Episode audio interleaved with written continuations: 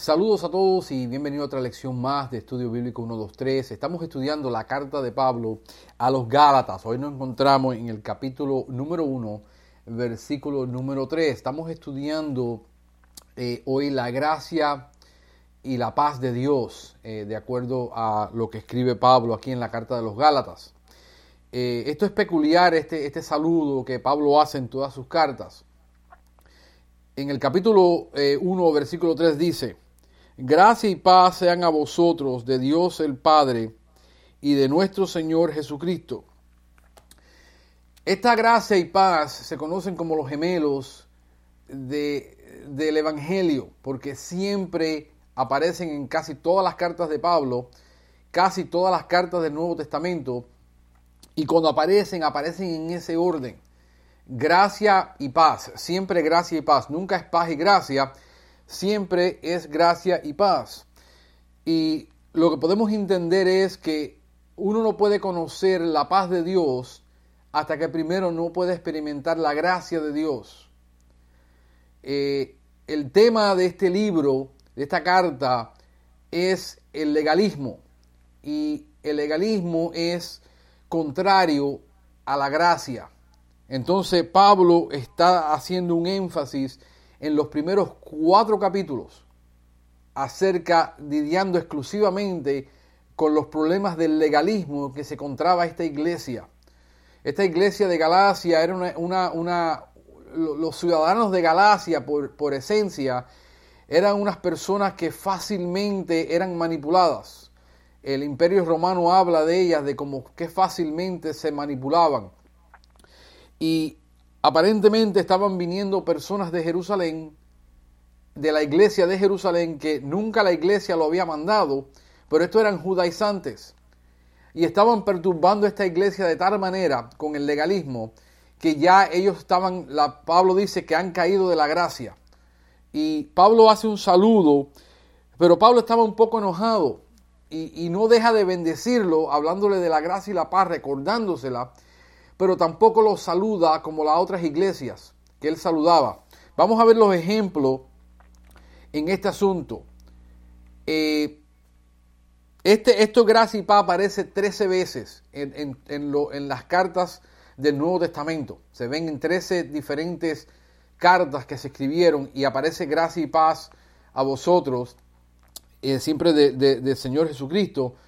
Pero eh, eh, en, este, en este asunto él no, hay, no hay un saludo, él entra directamente al tema de lo que él quiere discutir con ellos, lo que él quiere hablarle, y no lo saluda como las otras cartas. Mira Romanos, para no hacerlo muy largo, vamos a ir a Romanos 1 y el 7. Dice, a todos los que estáis en Roma, amados de Dios, llamados a ser santos, Gracia y paz a vosotros de Dios nuestro Padre y el Señor Jesucristo. Dice, primeramente doy gracias a mi Dios mediante Jesucristo con respecto a todos vosotros, de que vuestra fe se divulga por todo el mundo. So, hay un saludo bien amable, un saludo hablando de la fe que ellos tienen, que está divulgada por todo el mundo. Esto, este saludo no está en, en la carta de los Gálatas. En Primera de Corintios, vamos a Primera de Corintios, Vamos a empezar en el versículo 1.1. Dice Pablo, llamado a ser apóstol de Jesucristo por la voluntad de Dios, y el hermano Sostenes, a la iglesia de Dios que está en Corintio, a los santificados en Cristo Jesús, llamados a ser santos con todos los que cualquier lugar invocan el nombre del Señor Jesucristo, Señor de ellos y nuestro. Gracia y paz a vosotros de Dios nuestro Padre y del Señor Jesucristo. Gracias doy a Dios eh, gracias doy a mi Dios siempre por vosotros, por la gracia de Dios que os fue dada en Cristo Jesús. Esto es a pesar que la, la, carta que él le escribe a los Corintios también es una carta fuerte porque la iglesia estaba tolerando el pecado. No que toda la iglesia estaba involucrada en pecado, pero estaban tolerando el pecado. Estaban tolerando eh, el, pecado sexual dentro de la iglesia. No lo estaban divulgando ni, ni condenándolo, sino lo estaban permitiendo. Y esta es la equivocación que la gente entra cuando empieza a entrar en el asunto de la gracia. que la gracia es, es licencia para pecar. En ningún momento la Biblia te da licencia para pecar, en ninguna parte. Eso es absurdo, eso es un argumento que no tiene, no tiene base ni fuente bíblica. Cuando la persona se pone a decir eso, entonces la persona se da a entender que es una persona legalista. ¿Ves? Porque empieza a decir, no, porque la, gracia entonces es una licencia para pecar. Pablo eso lo aclara en Romano que dice, cuando ya hemos conocido a Cristo, ¿cuándo vamos a mantenernos en pecado? Eso no es posible. Ninguna parte de la Biblia que tú lees te da licencia para pecar. Eso es cosa de hombre esos hombres que predican eso son hombres que se están dando licencias ellos mismos para hacer lo que ellos quieren. Pero la Biblia en ninguna parte habla eso. Sin embargo, Pablo le está dando un saludo y unas gracias y ora por ellos, porque entendiendo que todo el mundo en esta iglesia no estaba en pecado, sino el error de ellos que estaban y el desorden que tenían en, en interpretar los dones espirituales, que no lo entendían. Y Pablo se lo tiene que aclarar. Entonces, en Filipenses, vamos a Filipenses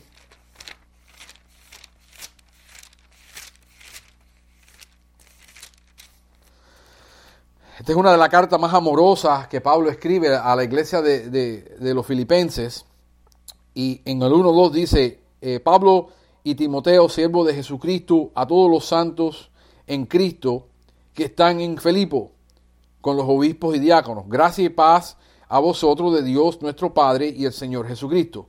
Versículo 3 dice, doy gracias a mi Dios siempre que me acuerdo de vosotros siempre en todas mis oraciones rogando con gozo y por todos vosotros, por vuestra comunión en el Evangelio desde el primer día hasta ahora. Entonces Pablo da esta salud. Vamos a mirar otra más en Colosenses. En Colosenses capítulo 1, dice Pablo, apóstol de Jesucristo por la voluntad de Dios, y el hermano Timoteo, a los santos y fieles hermanos en Cristo que están en, en, Colosas. Gracia y paz sean a vosotros de Dios nuestro Padre y del Señor Jesucristo, siempre orando por vosotros, dando gracias a Dios eh, Padre de nuestro Señor Jesucristo, habiendo oído de vuestra fe en Cristo y del amor que tenéis todos los santos, a todos los santos. Entonces vemos que esta, esta, esta, este saludo que Pablo le hace a, todas las iglesias, casi a todas, que él escribe, no la hace a la iglesia de Gálatas. Si les recuerda, él entra con la presentación del Evangelio, él entra defendiendo la deidad de Cristo, porque esto es lo que estaba bajo ataque. Esta era una iglesia que estaba cayendo y si Pablo no la rescataba, Pablo no, no lograba hacerla entender, entonces tenía la posibilidad de convertirse en una iglesia apóstata y de apostatar de la fe. Y este es el gran peligro que hay dentro del legalismo. El legalismo, y vamos a hablar esto todo, en, todo este, todo este libro, el, el enfoque es el legalismo. Y cómo la persona cae en legalismo sin entender que ha caído en legalismo y en sí lo que está haciendo es inefectiva la gracia de Dios en su vida. Y es un gran peligro. Eh, el resultado de este asunto de la gracia y la paz es que el creyente no puede experimentar la paz para con Dios hasta que primero no acepte la gracia de Dios. Mientras que el creyente siga pensando, o la persona siga pensando, que de alguna manera él puede alcanzar la misericordia de Dios, que puede alcanzar la justificación, que puede alcanzar el perdón de sus pecados por algo que ellos están haciendo, siguen en sus pecados porque esto es por gracia, esto es por un favor inmerecido a nosotros de parte de Dios. Dios no nos debe a nosotros la salvación, ni nunca nos va a deber nada. Esto es algo que Él lo da gratuitamente por su misericordia. Y lo que pasa con muchas personas es que salen de religiones o están en religiones o están en religiones paganas metido en iglesias que son legalistas. Y lo que, y lo que sucede es que en este asunto siguen en sus pecados, nunca han sido perdonados sus pecados, a pesar de que están dentro de las iglesias, a pesar que se están sentando en servicios, a pesar que están haciendo cosas para Dios, no tienen salvación. ¿Por qué? Porque siguen pensando que de alguna manera ellos pueden hacer algo para obtener esa paz de Dios. Y no entendiendo esto siguen en su pecado. Gracia y pase a vosotros de, de, de Dios el Padre y de nuestro Señor Jesucristo.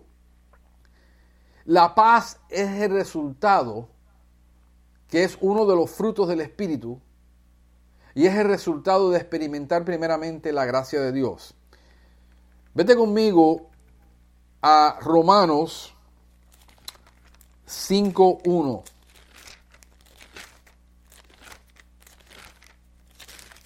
Oops, my bad. Romanos 5.1.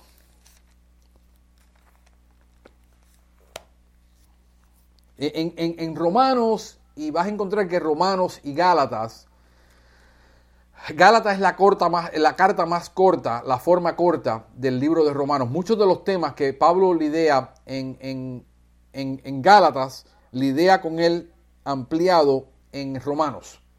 ¿Ok?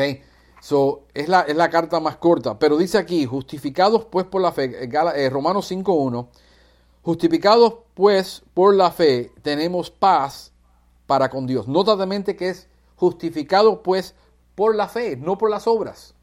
Jamás vas a ser justificado por las obras.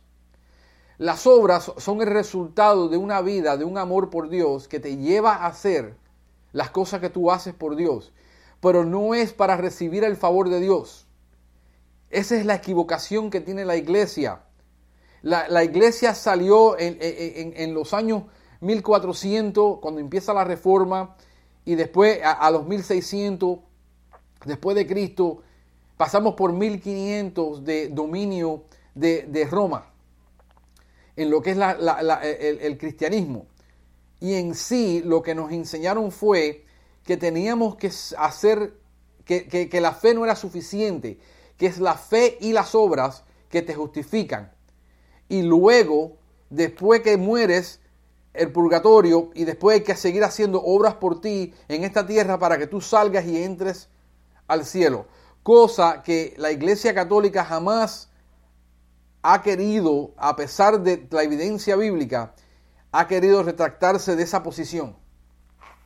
Y por ende, todas las religiones del mundo están basadas en obras no están basadas solamente en fe. La Biblia declara que solamente por fe, justificados pues por la fe, tenemos paz para con Dios por medio de cree, por medio de nuestro Señor Jesucristo, por quien también tenemos entrada, escucha, por la fe a esta gracia. Ve, es la entrada que tenemos, lo que abre la, la puerta de la gracia es la fe. Esa llave que abre es la fe no es la obra, jamás va a ser la obra, es la fe. Entonces tú tienes que venir a Dios por fe, creyendo que Dios te va a perdonar por de tus pecados por lo que Jesucristo hizo en la cruz y exclusivamente por lo que Jesús hizo en la cruz. Si le agregas algo más a esto, ya estás en pecado, porque estás yendo en contra y lo que estás diciendo y le estás diciendo a Dios es que eh, lo que Él hizo en la cruz no es suficiente hay que agregarle algo. Y el problema del legalismo es que el legalismo, tanto como el pecado, ve, hay dos extremos. Está la, vía de la gracia, la vía recta que Dios quiere, la vía de la gracia, y aquí hay una desviación que se llama legalismo. Y por, por el otro lado está otra desviación que se llama libertinaje. Y Pablo lidia con los dos asuntos. El problema más grande que existe en la iglesia y existió en, esta, en este tiempo y sigue existiendo es que, eso estaba, toda esta gente salieron de religiones paganas, de adorar santos, de adorar dioses.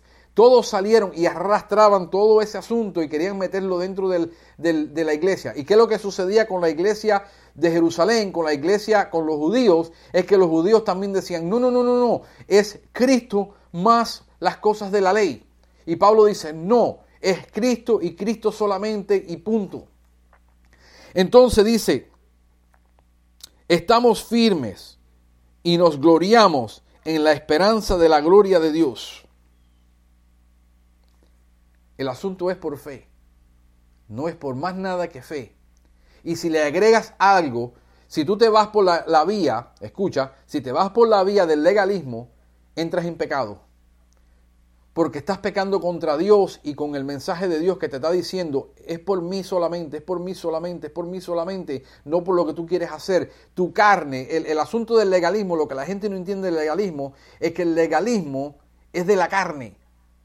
Y la carne no va a ser glorificada, la carne no va a ser salvada. Y es un asunto de la carne que dice, mira lo que yo logré, mira lo que yo hice, mira lo que yo he hecho para alcanzar el favor de Dios. Y la gente no entiende que eso es pecado porque te estás gloriando entonces, tienes para qué gloriarte que dijiste, Dios me dejó entrar al cielo porque yo era bueno. Y la Biblia declara que no hay uno bueno. Todos hemos caído de la gloria de Dios porque todos hemos pecado. Entonces, si el asunto es por una obra de la carne, entonces Dios te debe algo. Porque tú hiciste algo para alcanzar el asunto. Y no pudiendo salvarnos nosotros mismos, Jesucristo tuvo que morir por nosotros. Y estás pecando y no lo sabes que estás en pecado y no experimentas la paz de Dios porque no estás dispuesto a aceptar lo que es por pura gracia, sino que tú tienes que añadirle algo al asunto y ahí estás pecando. Vamos a mirar este asunto. Eh, te voy a dar los versículos bíblicos para que lo tengas, eh, eh, asunto de la gracia y la paz. No te voy a leer todo porque todos dicen lo mismo, simplemente te voy a dar las citas bíblicas. Romanos 1.7, Primera de Corintios 1.3, Segunda de Corintios 1.2, Gálatas 1.3, eh, Efesios 1.2, Filipenses 1.2, Colosenses 1.2, Primera de Tesalonicenses 1.1, Segunda de Tesalonicenses 1.2, Filemón 3, Primera de Pedro 1.2, Segunda de Pedro 1.2 y Apocalipsis 1.4. Entonces, en este asunto, estamos viendo que este, lo que Pablo le está tratando de enseñar a la iglesia de Galacia es todo lo que Cristo es. Él tiene que volverle a presentarle a Cristo de nuevo, porque han entrado en tanta confusión por haber escuchado a estas personas que aparentemente venían con autoridad. Porque lo más lo más peligroso que hay en la religión es alguien que enseña el error con autoridad y veracidad. Que lo hace ver como que si fuera verdad y te le da una vuelta que cuando tú te das de cuenta caíste en el error, abrazaste el error y no te has dado de cuenta. Y todos hemos en un tiempo dado, dentro del Evangelio, hemos arrastrado algo de nuestro pasado que es error y queremos interpolarlo dentro de, de la iglesia y no cabe. Y si no, hay alguien que nos hace caer en error y nos hace contemplar y mirar el asunto por un tiempo. Y después, por la gracia y la misericordia de Dios, entendemos que eso era error también. Lo importante es que si estás en error, reconocerlo. Abrir tus ojos a lo que dice las escrituras, no lo que te está enseñando la religión, no lo que te están enseñando la denominación que quiere que lo aceptes. Y si no lo aceptas, te tienes que ir porque no cabes dentro ya de esa iglesia que si estás en una religión pagana, que veas la, verdad de lo que dice las escrituras y que lo mires de una manera que, acepte lo que dice la escritura, no interpolándole a la escritura lo que te dice la tradición, lo que te dice las costumbres, lo que te dice la denominación, sino sacando de la escritura lo que dice el texto. Y entonces poder entender si estás en error o no estás en error.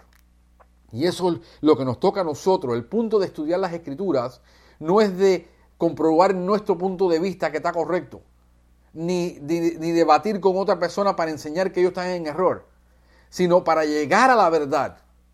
Ese es el punto del estudio de las escrituras, es llegar a la verdad de lo que dice las escrituras, sacando del medio todo lo demás que nada tiene que ver con lo que dice Dios en su escritura. Entonces espero que con esto mi hermano te haya ayudado y en esta lección y en la próxima lección vamos a estar viendo Jesús el último sacrificio. Hasta la próxima, que Dios lo bendiga.